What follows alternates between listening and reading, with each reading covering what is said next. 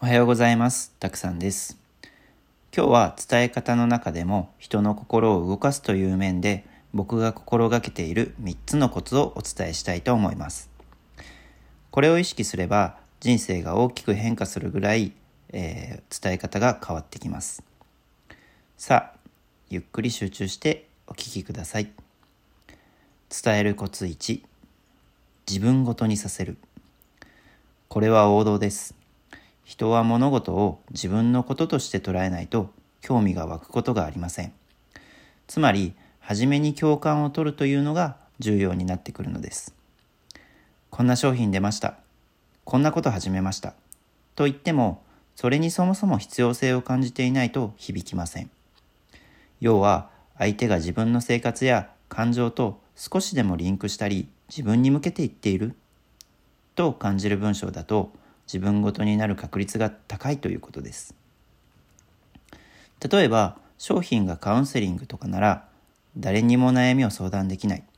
そんな自分が嫌になる。そんな日々を抜け出しませんか？というような文章から始まるとかあなたにだから伝えたいと言われるとどうでしょう？少し自分ごとになる人はいるのではないでしょうか？伝えるコツ2言葉を強くする。言葉を強くする？何のこっちゃ？と思う方もいるかもしれません。言葉を強くするとは要は印象に残る文句を使うということです。簡単な方法としては強いけど弱いとか逆の言葉を抑揚をつけるようにして書くとか。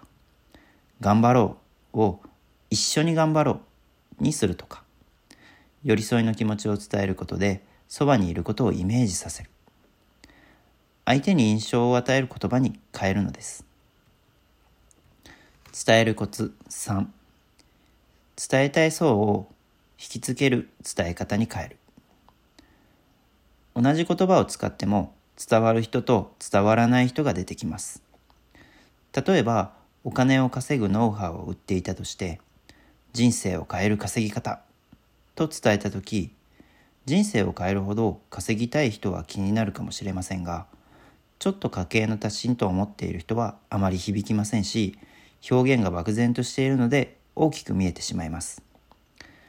もし自分が主婦や家庭を持つ会社員に伝えたいのであれば大切な人を守れる人生に変える稼ぎ方だったらどうでしょう？大切な人を守るというイメージによって金銭的な定義を定義を受け手側の認識に勝手に合うような言葉に変えるのです。